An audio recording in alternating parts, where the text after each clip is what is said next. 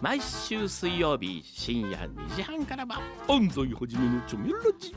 毎週ゲストが来たり来なかったり。深夜横浜をちょめちょめしちゃいますよ。毎週水曜日深夜2時半からは安西はじめのチョメラジ。みんなでちょめろ。チョメ。FM Yokohama 84.7畠山みゆきです。カール南沢です。毎週土曜日午前11時からお送りしています。FM 横浜トラベリンライト。この番組内で毎週いろいろな切り口で洋楽をご紹介しているヒッツボックス。今回は今年の干支は牛ということで、牛にちなんだヒットソング特集でした。牛といえば、はい胃の一番に思い浮かぶのは、やっぱりどう、日本国民だったら、牛に願いをっていうね、えー、13年ぐらい前だったかな、えー、戸田恵梨香さんが出ていたドラマですね、やっぱりね。ね。なかなかいいですね。牛に願いを。うん。うんあのね、玉山哲司、あと、相武咲。うん。まあ、でもやっぱりね、戸田恵梨香さんがす素晴らしいドラマでした。へえ。、はいや、なかなか面白い。はい。はいえーじゃあいろんな話、あの、このね、えー特集をお送りした後、放送で語りきれなかったことをコーナーコメンテーター変わる南沢さんに語っていただきます。それではまず2021年1月2日に放送したヒッツボックス。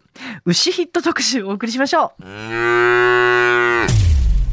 時刻は12時36分 FM 横浜から生放送でお送りしていますトラベリンライト。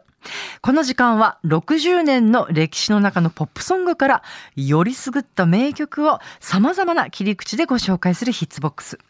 一曲一曲を詳しくご紹介してくださいます。引き続きコーナーコメンテーターのカール南沢さんです。よろしくお願いします。はい、よろしくお願いします。カール南沢です。カールさん入ってくる。よっこい小一って言いながら入ってくるんですよ。まあもうね、40年以上そのギャグ言ってますから、なんか、はいはい、すいません。身に染みついてるんですよ。言ってしまった。オンエアで言ってしまった。もう最高に大好きです。ほぐれました。はい。はい、今日のテーマを、はい、お願いします。はい、えー今年、まあ新年明けましたね。はい。はい、えーということで今年の干支は牛年ということで、はいはい。牛にちなんだ。そんな曲ヒットソングはい。あの、今日これ、ここに来る時にあの、フューチャースケープ聞いてて、フューチャースケープのオープニングの1曲目が、はい。あのー、エアロスミスの、あっと、 Eat the Rich だったんですよ。うんあれってあの、 Get a Grip っていうね、はい牛が、牛のお乳が、あの、アルバムのジャケットになってる。あまあ、いわゆる牛ソングなんですよ。あ、そういうことも含まれるわけですね。あー、でなるほど、なるほど。その曲僕ね、選曲しようかなとも思ってたんで、ははは今やられたと思ったんですけどスタッフさんが、は 来てくれてます。はいお疲れ様です。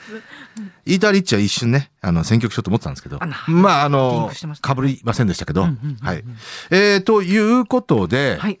えー、そうね、牛ソングはかつて実はね、ヒットヒッツボックスで、はい。牛も知ってるカウシルズっていう、あの、キャッチフレーズ、当時のね、ははい。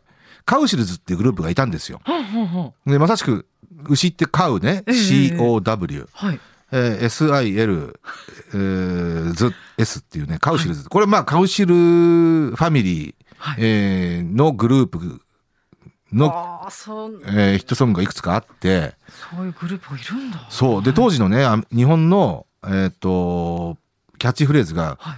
牛も知ってるカウシルズっていう。はい。で、そのね、雨に消えた初恋っていう曲が、えっと、はい当時、あえー67年全米チャートで2位まで上がる大ヒットになって、これ日本でもヒットしたんですよ。あ、そうなんですか。えーだなんで、その曲をかつてヒッツボックスでかけたことありますけど、はいはい別にそれはね、確か牛、ね、もし牛ソング特集だったら、12年前の話なんで、はい。その時まだヒッツボックスなかったんでね。ああ、うんだから、なんでかけたのかは覚えてませんけど。でもどんな曲なのかすごい気になりますね。はいはいえーということで、えええーカウシルズは今日かけないですよ。ああ、そうなんですね。うんはい。はいえーということでですね、カウ、実はそんなに多くないんですよ。うーん。うんえーで、えー大体ね、カーボーイなんですよねまあそ。っちでしょうね。うんあるとしたら。はい。で、えー今日はそのカーボーイソングをいくつかかけようと思ってるんですけど、はいえーまずは1曲目、えー60年代のソウル系の、はい。えーヒットソングです。はい。はい、えー聞いていただきましょう。イントゥルーダーズで、カーボーイズ・トゥ・ガールズ。なんて素敵な曲なんでしょう。はい。あの、イントゥルーダーズはこれ60年代終盤後半はい。に活躍していたグループなんですけど、まあ、あと70年代頭にかけてね。あの、これ何がエポックメイキングかっていうと、これね、ケニー・ギャンブルレモン・ハフはが世に送り出したグループなんですよ。で、これ、この二人は誰誰かというと、ええ要は後のフィラデルフィア・インターナショナル・レコーズを立ち上げた二人なんですなんよ。となんと。はい。だ言ってみれば、要はフィリー・ソウルの立役者。うわ。で、イントルーダーズは、はいえー70年代に入って、えーやっぱりこのケニー・ギャンブルレオン・ハフのもと、はい。えーまあそのフィリー・ソウルの黎明期的な作品を出したりするんですよね。I, I'll always love my mama ですとか、あーいくつかのヒットソングを出してますねん。だあの、フィリー・ソウルの、まあ、のろし的なね、作品を。で、その時のバックメンバーが、えもう60年代からそうでしたけど、はい。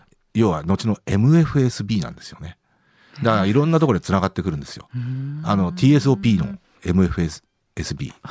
あの、ソウルトレインのテーマ。ああ、はいそういうことか。はい。はあ、はあはあはあ、そう、だから、まあ、イントルーダーズはね、だから、まあ、こうい、これ、まあ、リードボーカルの人の魅力っていうのが非常に一番大きいんですけど、ちょ、ちょっとこう聞いた感じねえ、こう、投げやりな感じで歌ってる感じするじゃないですか。あそう言われてみると。remember うんなんか非常にこれがね、まあ、まあ、ソウルコーラスグループっていうものが、はいえー確立される時期なんですよね、この時期っていうのは。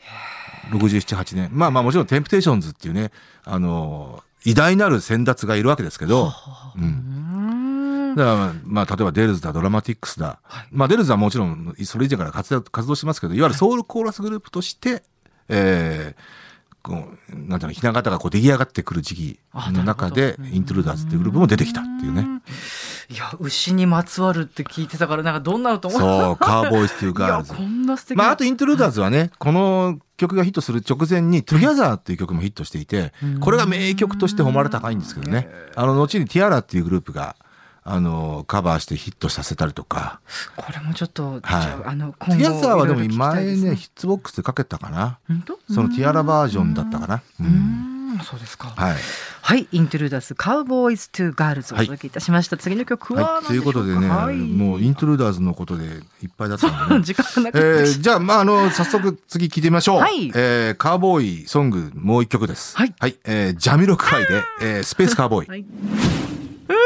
うージャミロクワイ、スペースカウボーイ。はいまあ、あの、ジャミロックはね、90年代半ばぐらいは、いわゆるジャズファンク的なね、はい。あまあ、要はアシッドジャズのムーブメントから出てきたような人で、そその、はいその代表的な作品ですよね。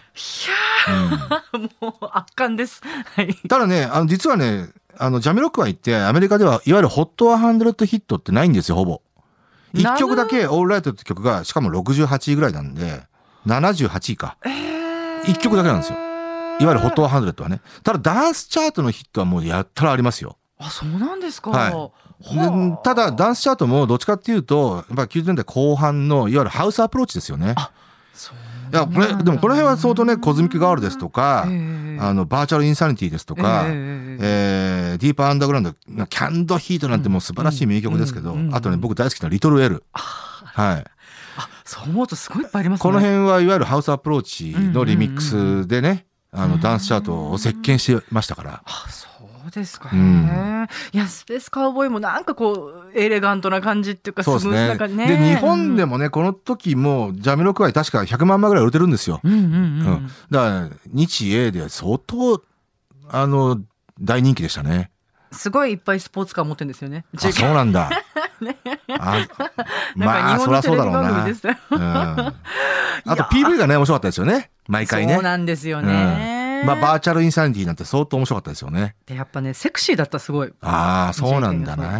やっぱりね。。いやー、なんかワクワクしちゃった。はい、えーでは最後の、はいあ、ちなみにアナログレコードで全部お届けしますね。そうなんですねはいあのスペースカウボーイもね、スペースフォーム今日はね、12インチシングルです。なんかちょっとプチプチ言ってましたね。まあ、アルバムバージョンですけど。はい。はい。はい。では最後の曲のご紹介お願いします。はい。えー、そのね、カーボーイはい。えーで、えーっとね、やっぱりね、カントリーえー系の。曲が多いんですよ。はい。で、実はね、えーまあ昨今で言うと、テイラー・スウィフトがブレイクした後に、はいちょっとしたカントリーブームがアメリカでやっぱ起こったんですよね。えーはい2010年前後かな。んうんまあ、もちろんね、EDM っていうのが相当世を席巻してましたけど、はい。まあ、もちろん一辺倒ではなくて、ええええー結構ね、実はね、ホットハンドレットの、えーシングルヒットのうちの20曲から30曲くらいがね、カントリー系のシンガーで占められていた時期があったりして、してましたからねまあ、テイラーのブレイク以降ね。テイラー・スウィフトもともとカントリーシンガーそうですね。出自としてはねそう。ですよね。はい。うんで、実はその以前にはい、ちょっとしたカントリーブームがあった年があってほうほう、それが1981年なんですよ。それはなぜかというと、1980年に、アーバンカーボーイっていう、はジョン・トラボルタが主演した、要はサタデーナイトフィーバーグリースはいはい。えージョン・トラボルタがもうええええメガヒットえー映画に出て、はい。え次の作品は何なんだっていうことで、えーこれがアーバンカーボーイっていうね。あ全然知らない。だただね、要はアーバンカーボーイっていうはい。映画だったんで、え日本ではほとんどヒットしなかったんですよ。ああ、またいいネーミングつけちゃたいました。だアメリカではもう 大ヒットして、映画は。そうなんですね。で、サントラが要は大ヒットしたわけですよ。ん。アーバンカーボーイのアルバムからはいシングルヒットがね、7曲、8曲ぐらい生まれて、何何何はい。ことごとくトップ40で入って、で、翌81年に、はい。えーちょっとしたカントリーブームが起こったんですね。まあ、それはもうやっぱりエディ・ラビットですとか、ケニー・ロジャース、ドリー・パートン、えー等々がね、うん。あのまあ、あとはアラバマとか、オークリッジボーイだボーイズだとか、うーんが築いてたんですけど、はい。えーその、えーまあ、カントリーブームをね、作った、えー直接的なきっかけは、まあ、 Urban Cowboy だったっていうね。で、今日はその、の Urban Cowboy から、のアルバムから一番ヒットした曲はい。を聴いてもらおうと思います。お願いします。はいはい。えーまあ、この時点ではもう中堅の、うんうんえーカントリーシンガーでしたね。ははい。えーでは聴いていただきましょう。ジョニー・リーで Looking for Love。さあ、いかがでしたでしょうか？あとな、牛といえばなんだろうね。ウッシッシって言ってね、大橋巨泉も思い出しますけどね。本当にほっこりするわ。もう今日のね、ね本当にあの、ゲバゲバ90分っていう素晴らしいギャグ、あの、番組がありましたよ。大橋巨泉さんの？そうそうそうそう。あ知らないなぁ1970ギャグ番組？年ぐらいかな。ギャグ番組？そう、しかもゴールデンタイムですよ。確かね、僕の記憶では7時半から9時だったかな。なんかダダジャレみたいな。毎週見てましたよ。だから要は、ひょうきん族の前身みたいな。あの、ち。ょっとこううちは受けのギャグをやったりとか、えーなんか今見れるのかな？ぱふみふみってやつですね。うわはい。なんか すごくいやーでもね、な感じがする。小学校、僕1年とか2年ぐらいでしたけど、あれでギャグは鍛えられましたよ。本当に。思いっきりがいいですもんね。んやりきりますよね、カールさんね。うん。は照れたりしないもんね。うん。あの、あれとかも、たけしなんで。そうね。冗談じゃない。あ、よ今もうあの、アルプス工業。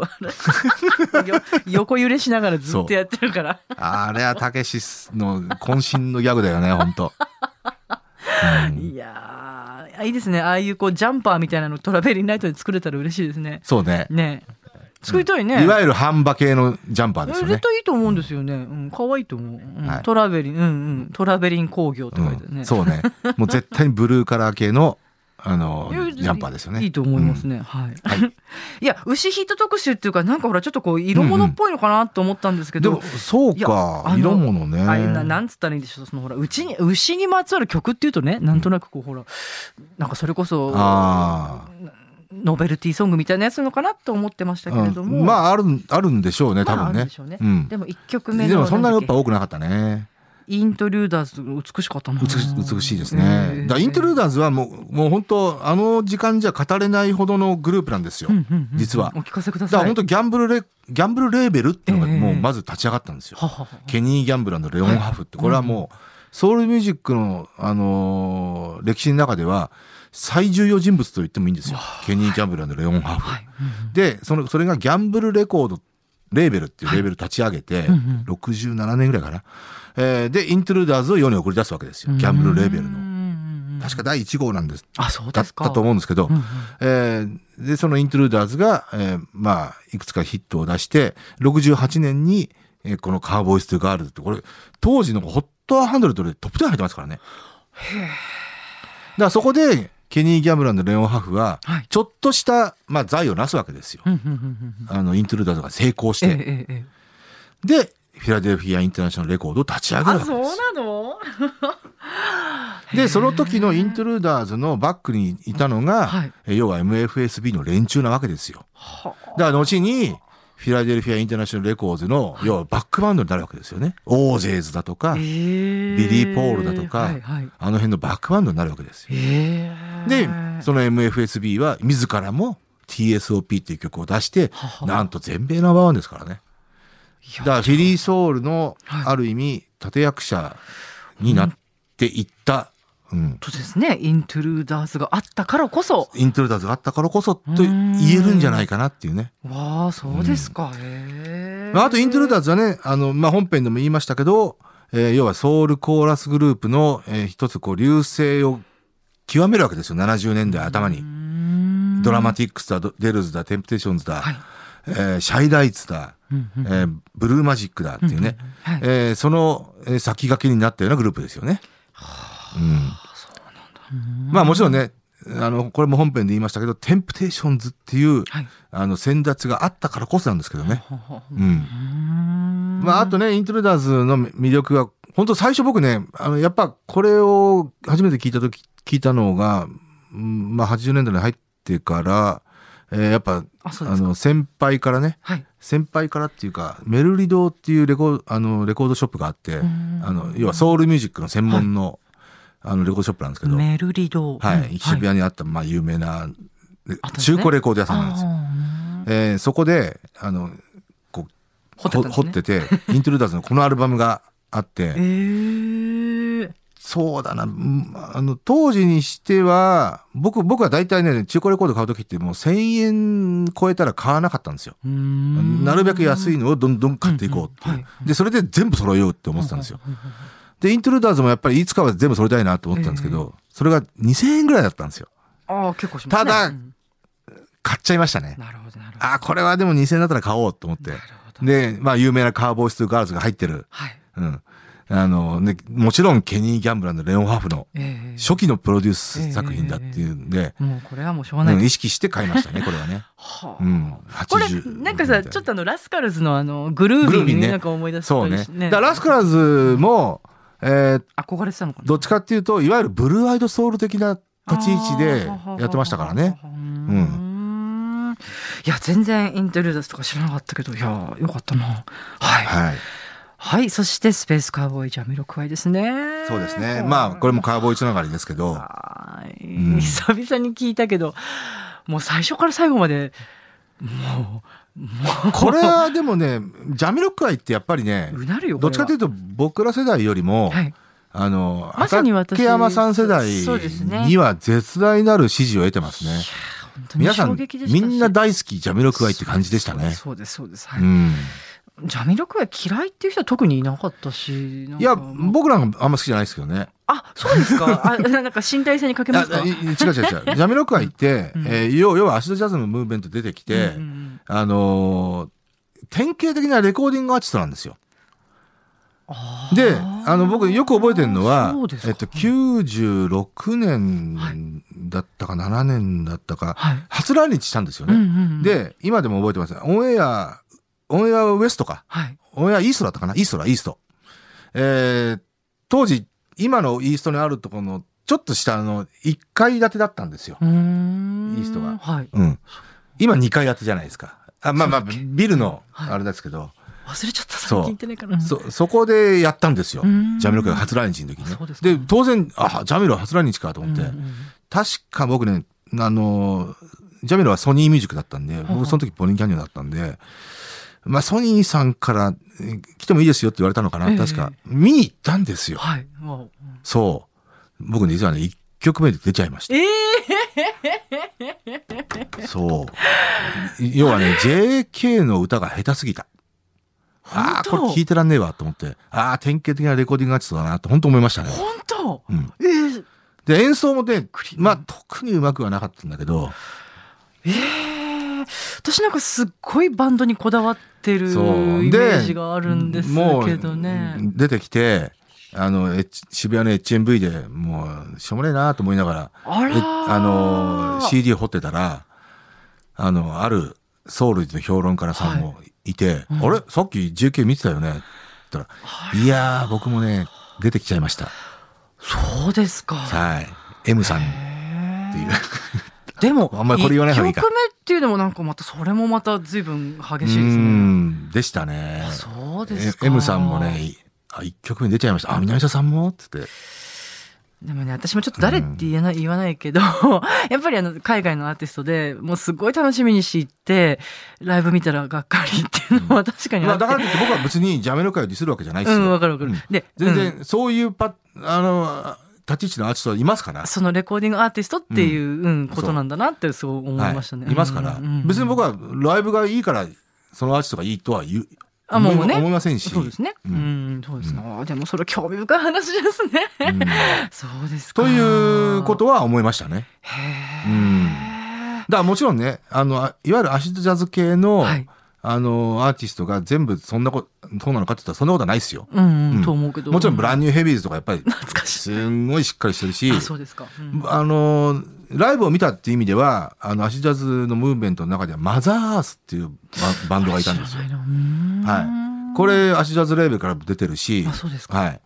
あの、マザーアースなんて、クワトロで見たの覚えてますけど、それはそれはもう70年代のファンクグループかと思いましたね。うーんなんかでも皮肉なもんですね。その素晴らしいその演奏能力をそうね。誇るのにそんだなにしまあね、うんどうしても、あの、これはもうイメージですよ。うんうんうんやっぱイギリスのグループって、どっちかというとちょっと演奏力弱いし、ボーカル力も弱いなっていう、アメリカのグループに比べたらね、ははは。うんんっていうイメージはあるんですけど、もちろん一概にはそれは全部言えないし、アメリカのグループだからっていいわけじゃないし。まあもちろんそうですね。うん。うんただ、まあそういうイメージは、アシッチャーズムーブメントの時にちょっと思いましたよね。はははは。うんうんうんうんうん。ちょっとわかります。いやはい。はい。えー、そして ジョニー・リー。はい。はい。ジョニー・リーはね、まあ、これもアーバンカーボーイ。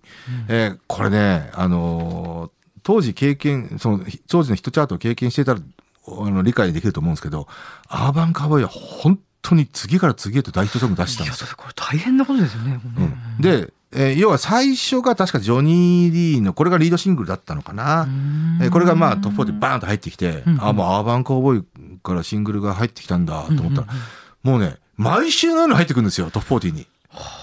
で、しまいには例えばボズスキャックスあの、ら。うんあの曲も新曲で入っててそれもシングルカットして、えー、Look What You've Done to Me って曲ですけどう、んこれもトップ4で入ってきてトップ20ヒットになったりとかう、んまああとビッグネームだったらジョー・ウォルシュですね。ジョー・ルシュってあれですよ、イーグルスのギタリスト。ジョール氏ははい。ジョー・ルシュ。はい。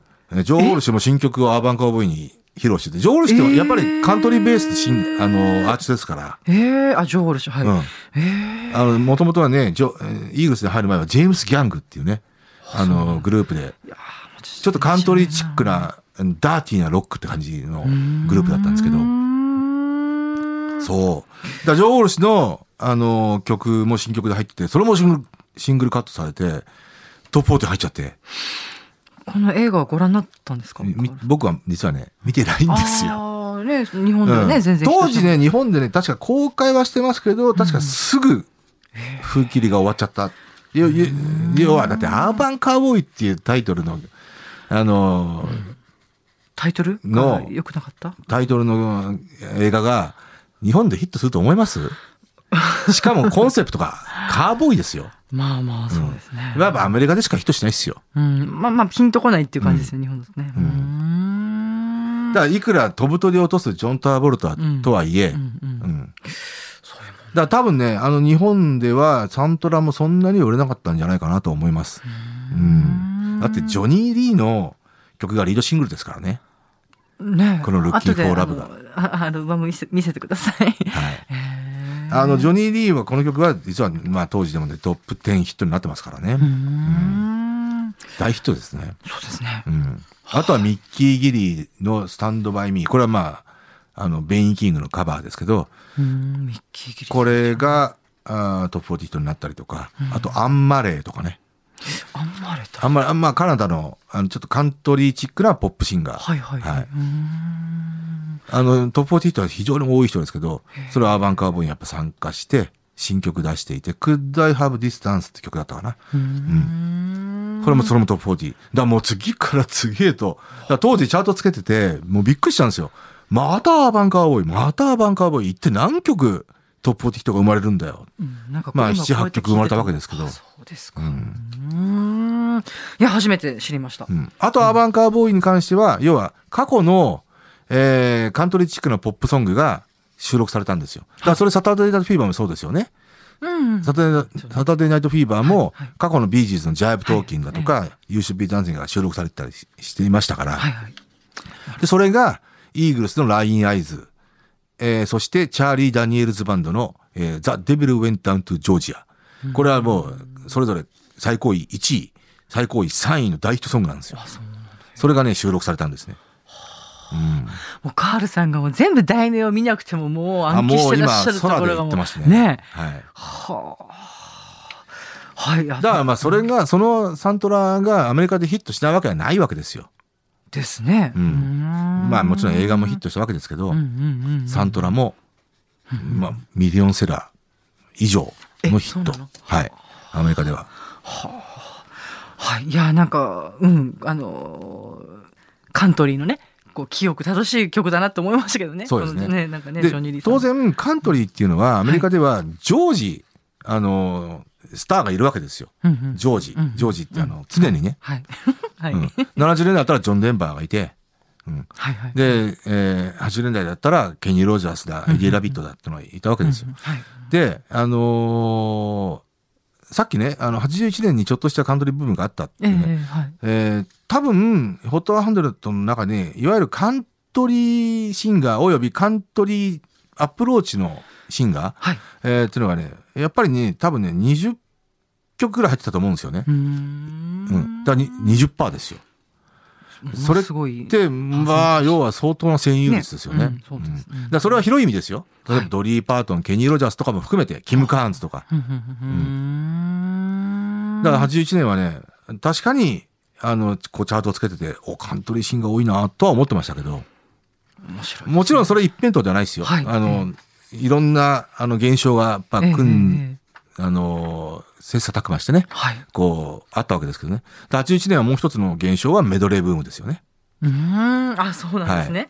はあ。なんだかメドレー曲がいっぱい入ってくるなって。まあそれはもちろん、スターズオン45のメドレーズって曲がええ突発的な1位になっちゃったわけですから。はいはいはいはいはい。そしたらもう、フォロワーがガンガン出てくるわけで。81年だったんだ。そうまああとはニューウェービーなアプローチと作品とかで、まあ要はそうん。あの、ディスコの時代がバーンと終わって、ポストディスコの時代に入ってそのポストディスコっていうのを一角になったのがニューウェーブなわけで。だから第二次ブリティッシュインベージョンの前のニューウェーブ。そういうことなんですね。うん、だそうそうソフトセルだとか、はいはい。ゲイリー・ニューマンだとか、うん、そのあたりですよね。これって本当にこう、そういうことだったんだってそうですねいつも毎回思うんですよね。ああ。これ、これ読んでても入ってこないんですよね、頭にね。まあねカールカールさんが話してくださると曲とともにね。なるほど。うーそんなね、81年いや、はい。のカントリー系の大ヒットソングですね。えーはい。ジョニー・リー。はい。はい。アーバンカウボーイからお届けいたしました。はいはい。えー、では、曲も合わせて聞きたいという方は、そうですね。いいでしょうか、うん。あの、FM 横浜から、あのだって、毎週土曜日午前11時から放送しています。